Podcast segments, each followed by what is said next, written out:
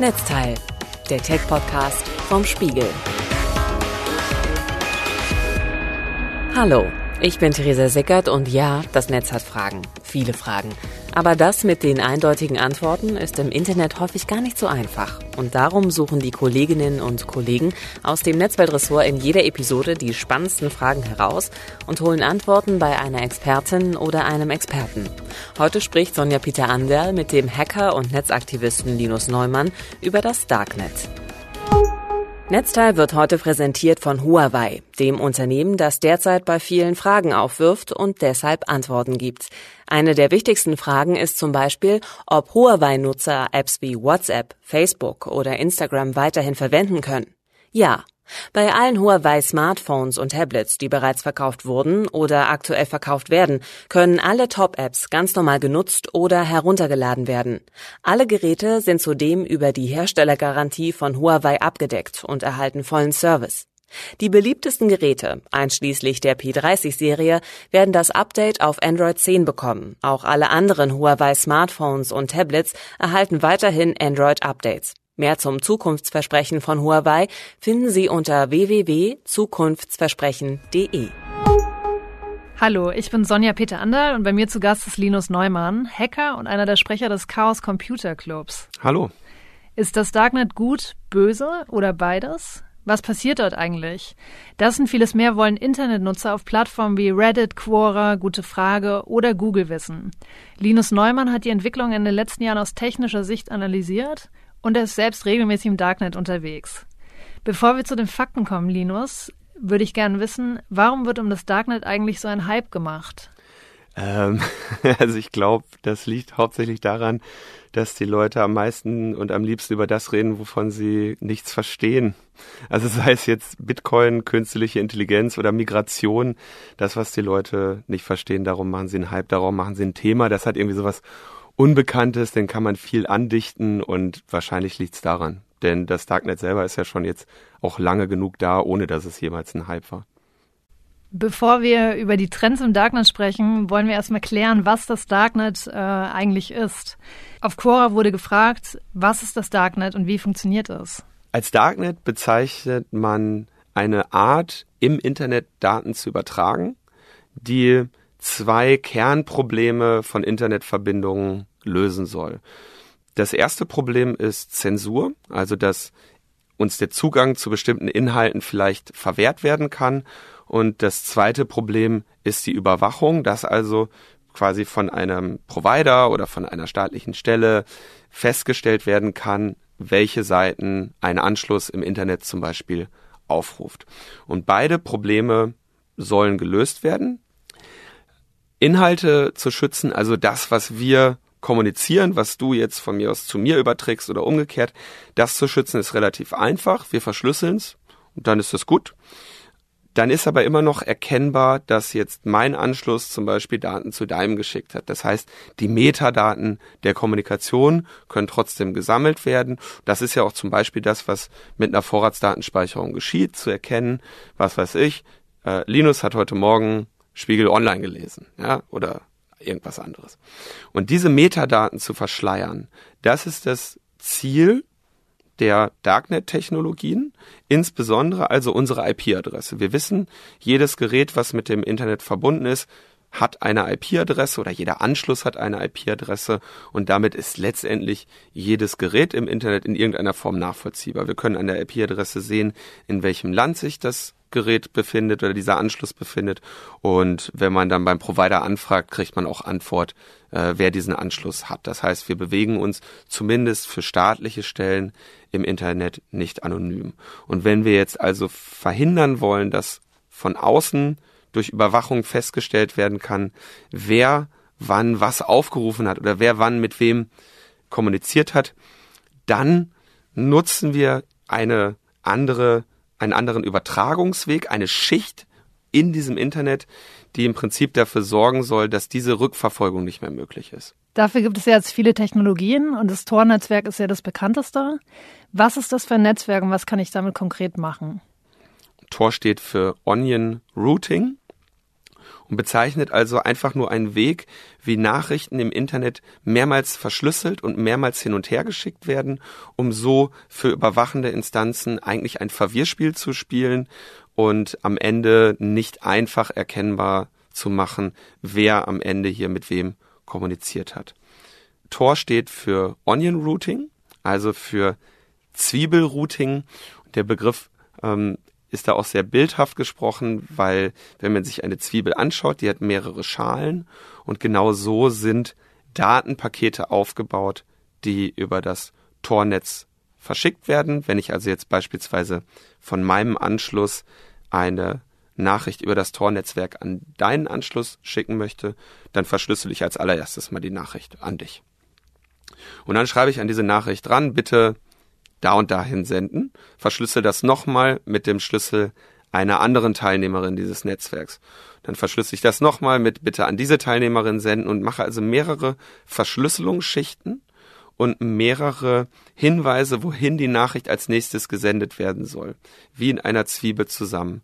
Und dieses Datenpaket schicke ich dann an irgendeinen Teil im Tornetz und von dort aus wird es im, innerhalb des Tornetzes einfach mehrmals hin und her gespielt bis es dann irgendwann bei dir landet und du bist in der Lage, dieses Paket zu entschlüsseln und schickst es dann zurück. Und so gehen die Datenpakete im Prinzip immer durch so ein internationales großes Hütchenspiel über Ländergrenzen und Kontinente hinweg mehrfach verschlüsselt, um dann dafür zu sorgen, dass zumindest in einem Land oder mit den Überwachungskapazitäten, die bekannt sind, nicht mehr zurückverfolgt werden kann, dass ich dieses Datenpaket am Ende an dich gesendet habe und wie du dann mit mir kommuniziert hast. Also eine äh, Methode, sowohl unsere Inhalte zu verschlüsseln, als auch sämtliche Metadaten loszuwerden. Und damit können wir am Ende also Dienste, Services, Webseiten, E-Mail-Server im Internet anbieten, genauso wie sonst auch, mit dem einzigen Zugewinn, dass nicht mehr zurückverfolgt werden kann, wo ein Service tatsächlich steht. Eine der häufigsten äh, Suchanfragen bei Google war ja eine ganz konkrete Frage zum Darknet, nämlich wie kommt man ins Darknet? ähm, die meisten Menschen kommen da rein, indem sie sich einfach einen anderen Browser runterladen, den Tor-Browser. Das ist so für die äh, einfachen Endverbraucherinnen und Endverbraucher die einfachste Zugangsmöglichkeit. Technisch gesehen ist also diese gesamte Darknet-Technologie nur eine Verkomplizierung, wie Traffic hin und her gesendet wird und ich kann mit dem Tor-Browser beispielsweise auch das normale Internet anonym besuchen. Also es ist ein Browser, mit dem ich das normale Internet besuchen kann und auch sogenannte Darknet-Seiten besuchen kann, der mir außerdem den Vorteil bringt, dass wenn ich jetzt das normale Internet darüber besuche, sowas wie die Vorratsdatenspeicherung auch das nicht erfassen kann, weshalb das eigentlich ein sehr beliebtes Tool ist, nicht nur für äh, Leute, die ins Darknet wollen, sondern auch eigentlich sehr beliebt bei Journalistinnen und Journalisten, Menschen in Ländern, die vielleicht auch eine stärkere Zensurinfrastruktur haben, also sehr beliebt um Überwachung und Zensur zu entgehen und ähm, eigentlich was, was auf keinem Computer fehlen sollte. Ist es gefährlich, im Darknet zu surfen? Äh, ich finde, die technisch ist die Gefahr jetzt nicht größer als im Rest des Internets. Also entweder sind unsere Systeme sicher und wir wissen, wie man sie bedient, oder wir wissen es nicht. Und das ist entscheidend dafür, ob, ob es gefährlich ist oder nicht. Natürlich gibt es, je nachdem, wohin ich mich bewege, größere Risiken, weil eben meine Gegenseite ja auch anonym ist. Also ich habe keinen Grund anzunehmen, dass die Seite, die ich da besuche, von den Leuten betrieben wird, die sie vorgeben oder dass sie die Absichten haben, die sie vorgeben. Es gibt also weniger Vertrauen, aber insgesamt halte ich das so ein bisschen, wie es, wie man in den Wald hineinruft, so schaltet es auch hinaus. Also wer sich im Internet bewegen kann, kann sich auch im Darknet bewegen und sollte keine Veranlassung sehen, im Darknet jetzt seinen äh, gesunden Menschenverstand auszuschalten. Von Google wollten sehr viele Internetnutzer wissen, wer hat das Darknet erfunden und seit wann existiert es? Erfunden wurde es irgendwann in den 90er Jahren tatsächlich von einem Forschungslabor der US Navy. Also es ist eine militärische ursprünglich militärische Entwicklung, die mit dem Ziel geschaffen wurde, dass man quasi Geheimdienstinformationen schützen wollte, weil jetzt ne, das Internet ja nicht nur von Zivilisten und Zivilistinnen genutzt wird, sondern auch vom Militär. Das Internet selber wurde ja auch zu großen Teilen mit militärischen äh, Erwägungen entwickelt. Und hier war eben das Ziel, wir möchten über dieses globale Netz anonym kommunizieren, verschlüsselt und äh, im Geheimen ohne Metadaten. Und da kamen die ersten Implementationen Anfang 2002, so als Alpha-Version. 2003, 2004 hat das langsam Fahrt aufgenommen und wurde dann als Open-Source-Projekt von der Zivilgesellschaft weitergeführt. Also ursprünglich entwickelt vom Militär, betrieben seit jetzt inzwischen 15 Jahren von Zivilgesellschaft als Open-Source-Projekt. Ganz konkret, ähm, wer betreibt diese Infrastruktur?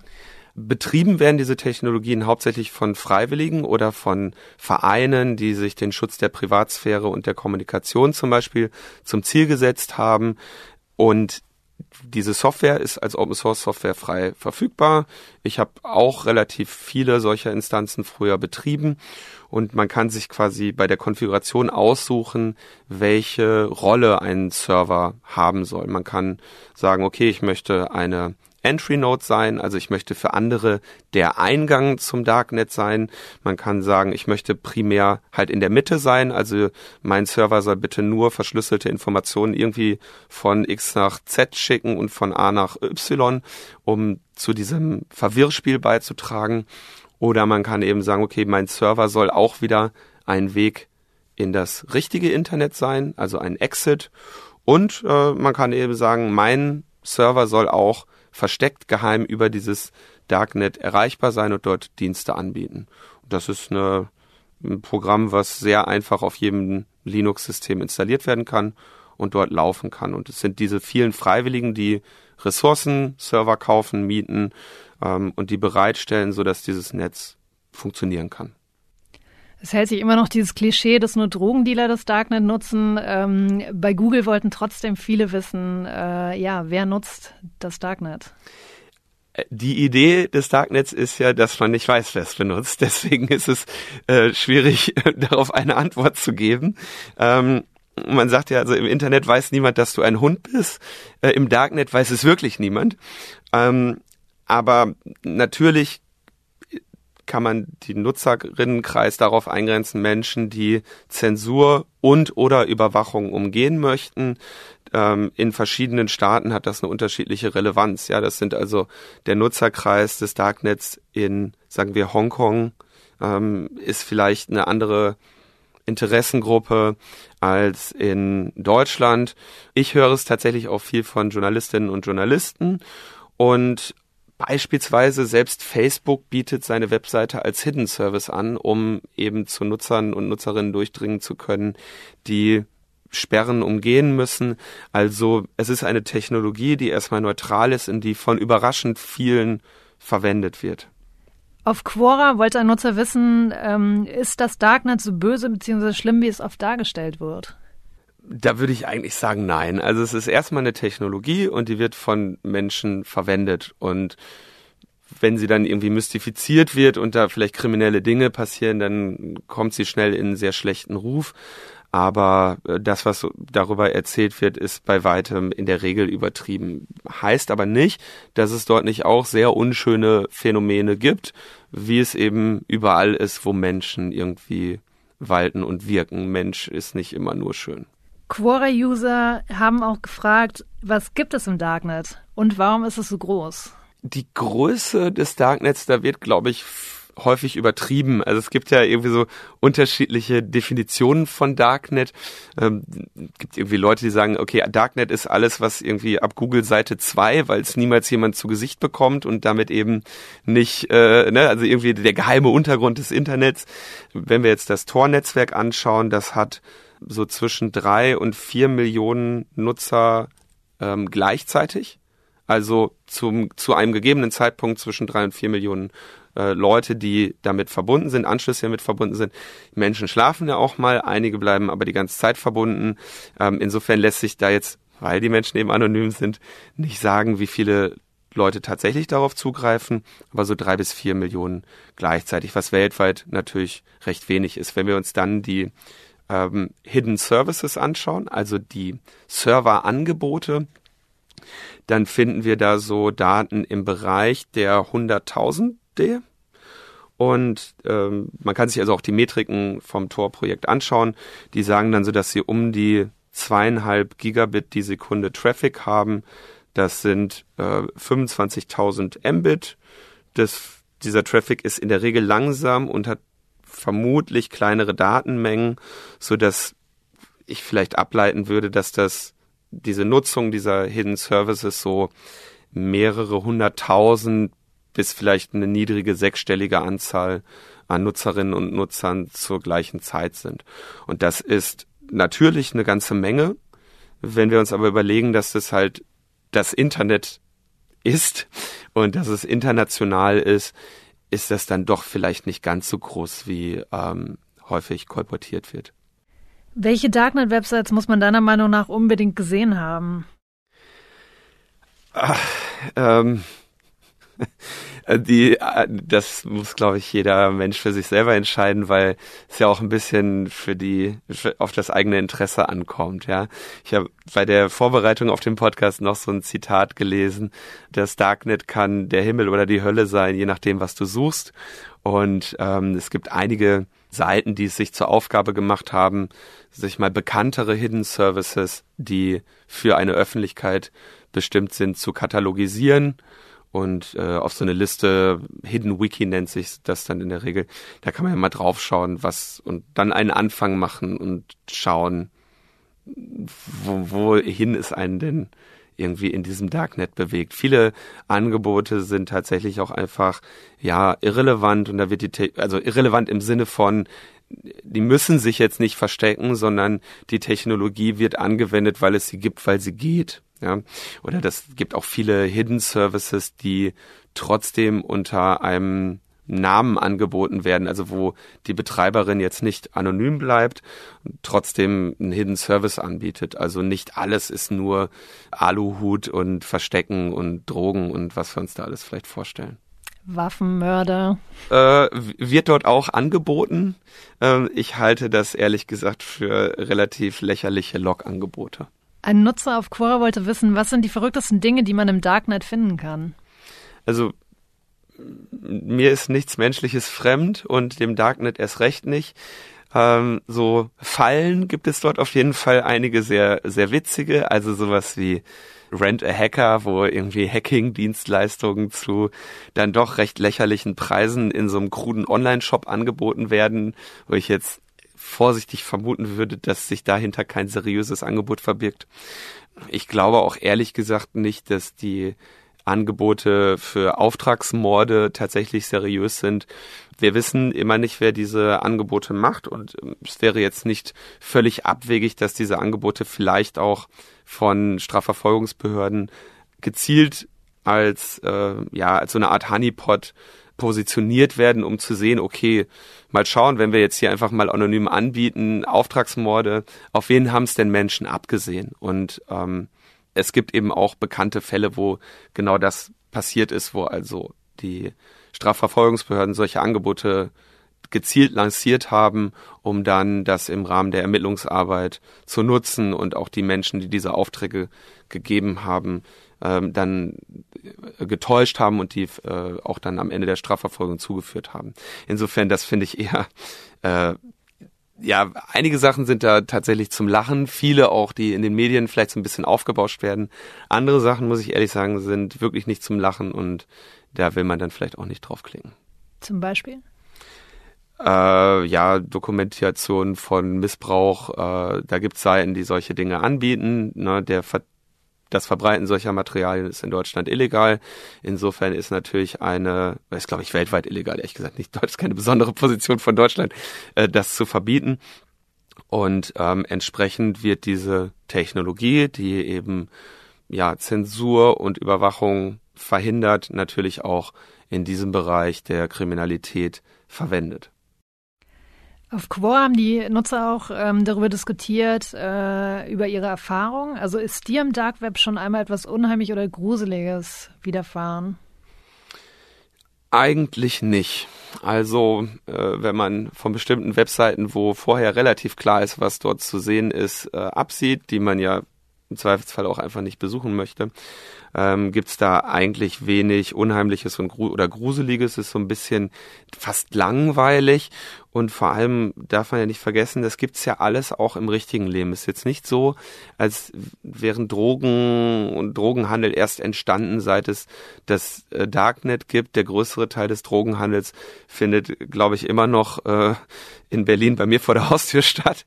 Und ähm, das, äh, also ich habe da selten, bis auf eben bestimmte Dinge, die eben in das Verletzen der, der Rechte anderer Menschen geht, äh, wenig gesehen, was, äh, was ich jetzt als unheimlich oder gruselig bezeichnen würde. Und dass es nicht auch ohne das Darknet gäbe. Wenn man sich die Diskussionen im Netz anschaut über das Darknet, kommt man um das Thema Drogen natürlich nicht herum. Also das heißt, überall wird sehr konkret Drogenhandel diskutiert. Wie operieren die Drogenmärkte im Darknet, wollen viele Nutzer wissen eigentlich ähnlich wie so ein eBay oder eBay Kleinanzeigen, wo Leute also ihre Angebote machen können. Nur dass diese Darknet Marktplätze jetzt so ein zentrales Problem haben, das ist dieses Vertrauen. Also es sind eigentlich wie eine normale Webseite, wo ich mich anmelde und sage, ich bin jetzt hier was weiß ich, Verkäufer äh, 2342 und ich biete an folgende Blüten von äh, einer Pflanze, die ich hier habe und als Beweis, dass ich die auch wirklich habe, habe ich hier ein Foto, ja, also alles ähnlich wie bei eBay. Das einzige Problem ist, und das hat eBay ja auch mit über ein Bewertungssystem gelöst, wo also Verkäuferinnen, die häufiger äh, Transaktionen durchgeführt haben, dann eben irgendwie ein Sternchen bekommen oder darunter steht hier ne astreiner Nutzhanf, äh, angenehmes Bad drin genommen, riecht gut oder so, ne? Das äh, wird dann irgendwie so gemacht. Das Problem ist, dass ich ja jetzt auch die Leute, die da bewerten, nicht kenne. Also es ist theoretisch möglich, dass dort äh, betrügerische Angebote sind. Aber natürlich funktioniert dieser Flurfunk auch, weil da sind ja Käufer, da gibt's ja eine Nachfrage und insofern fliegen dann betrügerische Angebote auch relativ schnell auf. Und wenn ich jetzt dann eben sage, okay, ich möchte ja ein solches Kaufangebot wahrnehmen. Dann wird eben sich auf den Preis geeinigt. Die Bezahlung erfolgt dann zur Wahrung der Pseudonymität im Zweifelsfall in einer Kryptowährung, sagen wir Bitcoin oder ähnliches, Dash oder was auch immer gerade irgendwie die Verkäuferin gerne haben möchte, statt dem, was sie da verkauft. Und dann wird natürlich der kritische Punkt ist dann irgendwie der Versand. Ja, als ähm, wenig informierter Bürger würde ich mir dann unter Umständen was nach Hause schicken lassen. Und wenn ich Pech habe und das wird über Länder, Ländergrenzen versendet und da läuft ein Hündchen mit einer empfindlichen Nase dran vorbei, dann kriege ich da natürlich unter Umständen als äh, Käufer Probleme. Genauso haben die Verkäuferinnen Schwierigkeiten, weil sie naja, vielleicht unter Umständen, wenn das Geschäft gut läuft, eben andauernd mit irgendwelchen schwer verpackten Paketen bei der Post auftauchen. Die Schwierigkeiten sind dann eher darin, die Transaktion auch wirklich durchzuführen, also die Ware irgendwie zu versenden, sich wirklich anonym bezahlen zu lassen, als jetzt tatsächlich ein Angebot zu machen. Sind Waren im Darknet günstiger oder teurer als in der Realität? also das Darknet ist ja Realität. Wenn überhaupt, würde ich sagen, da gibt's halt eine erhöhte Konkurrenz, weil ne, mehr Anbieterinnen an einem Ort zentral auch dem Preisdruck unterliegen, Qualitätsdruck, es gibt ein öffentliches Bewertungssystem. Das heißt eigentlich eine, ja, eine dokumentierte Qualitätskontrolle durch die Kundinnen und Kunden und damit normale, wenn nicht sogar äh, bessere Preise. Also eigentlich entsteht da ja so ein Markt, der, wenn wir jetzt mal außen vor lassen, dass er illegal ist, äh, uns anschauen, viele Menschen kaufen ihre Drogen vielleicht von wechselnden Händlerinnen äh, in, dubiosen Ecken oder so. Ne, die Drogenhändler auf der Straße haben jetzt nicht irgendwie so ein so ein Zählchen dabei und sagen hier, das sind, das sagen meine Kunden oder so. Also da entsteht im Prinzip ein besser kontrollierter, besser ausgewogener durch die Konsumentinnen und Konsumenten besser kontrollierter Markt. Ähm, das Einzige, was natürlich noch besser wäre, wäre diese gesamte Kriminalität irgendwie zu entfernen, weil sie ja tatsächlich einfach Wirkungen hat, die mit erheblichen Risiken für die Käuferinnen und Käufer einhergehen, weil es natürlich auch dort man nie sicher sein kann, was einem dann an, am Ende verkauft wird und ob das nicht mit irgendwelchen Mitteln vermischt ist, was aber eben die Probleme des äh, illegalisierten Drogenhandels sind und nicht unbedingt die Probleme des Darknets. Gekauft wird trotzdem weiter. Ähm, wie bekommt die Polizei heraus, dass ich etwas im Darknet gekauft habe? Wollte ein Nutzer bei Gute Frage wissen. ähm, naja, hauptsächlich durch den Postversand äh, an deine Adresse. Ja, also das äh, geht natürlich mittelfristig schief, wenn da komisch verpackte Umschläge aus Holland äh, plötzlich ihren Weg finden oder so. Ich wäre da, wäre da tatsächlich vorsichtig. Ähm, andererseits, wenn man da nur kleine Mengen bestellt, dann ist ja auch die Strafandrohung jetzt eher gering. Also die Menschen, die sich da mehr Sorgen machen müssen, sind natürlich die, die dann florierenden äh, Drogenhandel betreiben, weil dadurch, dass ja äh, Käufe verifiziert werden und Kundinnen und Kunden Bewertungen hinterlassen, ähm, sammelt man natürlich auch dort eine ja, erdrückende Beweislast, wenn dann irgendwann jemals klar wird, okay, du warst hier Verkäufer 2342 und du hast 1000 verifizierte Verkäufe von irgendwelchen Tabletten oder so aus eigener Herstellung. Interessieren sich die Ermittler in äh, Deutschland denn überhaupt, also sozusagen für den äh, kleinen User, der mal Drogen kauft? Also die Warnhinweise richten sich ja auch äh, an Käufer. Du, das musst du die Polizei fragen, wofür die sich genau interessiert, aber die interessieren sich natürlich für diese Marktplätze. Es gibt immer wieder Bestrebungen, da äh, gesetzliche Verschärfungen ähm, herbeizuführen. Es gibt immer wieder Klagen von Seiten der Polizei oder Polizeigewerkschaften, dass es so schwierig wäre, äh, die sogenannten Hintermänner zu fassen. Hm, ich sehe das tatsächlich ähm, ein bisschen anders. Die Polizei hat immer wieder ähm, erhebliche Ermittlungserfolge. Es liegt weniger an der Technologie, sondern es liegt daran, dass sie von den Menschen eben falsch bedient wird. Das Menschen, die jetzt auf einmal große Umsätze im Drogenhandel machen, sich auf andere Weisen verraten, dass sie ähm, ihre sogenannte OPSEC nicht unter Kontrolle haben, also nicht clandestin genug vorgehen, um so ein Geschäftsmodell langfristig aufrechtzuerhalten. Das ist im Prinzip ja bei äh, Leuten, die auf der Straße oder im Wohnzimmer handeln, ähnlich, dass hier der Polizei immer wieder äh, Ermittlungserfolge gelingen. So ganz allgemein gefragt, wird das Darknet stark kontrolliert? Äh, ja, also im Darknet weiß niemand, dass du ein Hund bist und es weiß auch niemand, dass du eine Polizistin bist. Methoden, die jetzt also eher aus dem US-amerikanischen Bereich bekannt sind, sind also Testkäufe, Infiltration von Betreiberstrukturen. Und diese Polizeiarbeit ist natürlich langwierig, aber hat große Erfolge.